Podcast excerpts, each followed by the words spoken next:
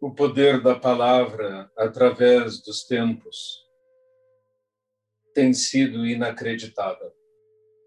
Uma frase, algo dito a um povo, pode mudar tudo.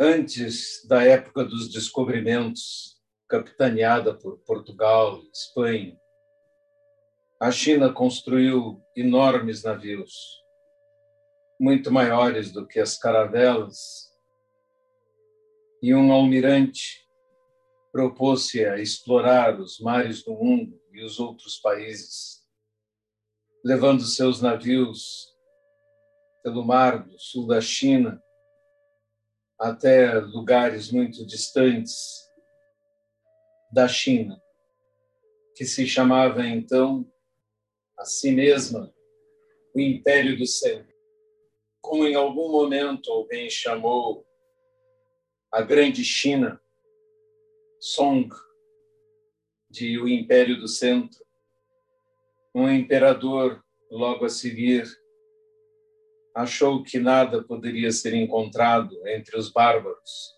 e que não valia a pena aquele esforço de construir esquadras e grandes navios de transporte e mandou destruir todos eles, porque era melhor que a China ficasse concentrada em si mesma.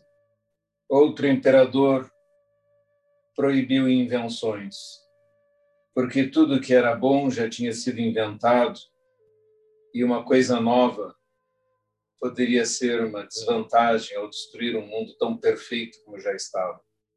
No início do século XX, um congressista americano propôs que se fechasse o Departamento de Patentes dos Estados Unidos, porque tudo já tinha sido inventado e não havia mais nada para inventar. E se percorremos a história da humanidade, os exemplos desse tipo são inúmeros. Ideias expressas em palavras mudam destinos de nações, mudam os acontecimentos, mudam a própria história, levando de um lado para o outro as nações e os destinos de milhões de pessoas.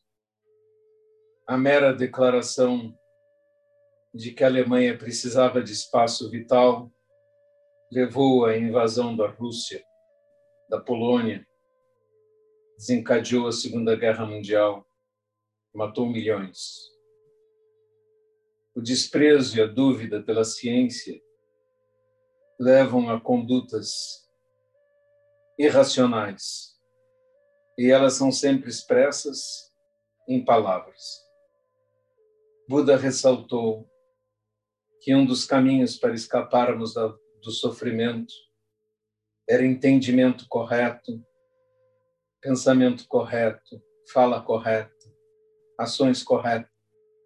Correto aqui quer dizer ideal, a mais correta possível.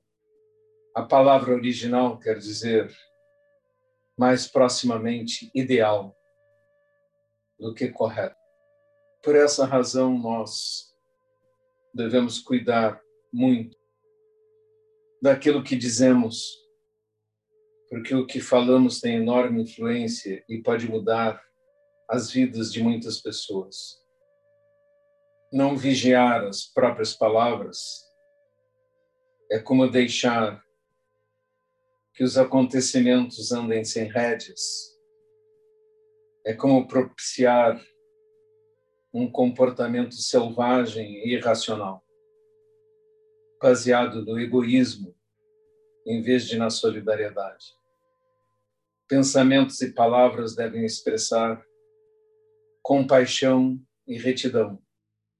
Por esta razão, quando não tivermos certeza do ideal, melhor cultivarmos o silêncio e a quietude, porque sentamos em zazen, acima de tudo, para termos clareza e lucidez sobre nossa mente e assim levar o mundo na direção do ideal e não da individualidade.